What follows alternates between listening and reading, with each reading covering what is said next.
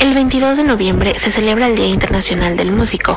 La fecha conmemora la muerte de Santa Cecilia, un personaje legendario, mártir del cristianismo y patrona de los músicos.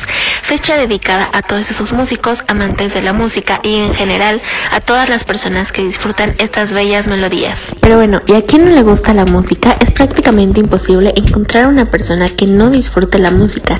Así que ya sea rock, clásica, country, jazz, pop, seguro que te resulta agradable escuchar una melodía bonita.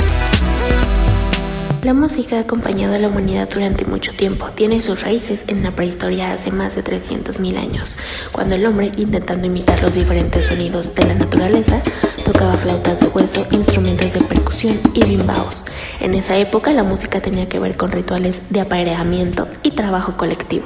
Así que no olvides compartirlo en redes sociales para que todos recordemos este día con el hashtag Día Internacional del Músico, Día de la Música o Día del Músico.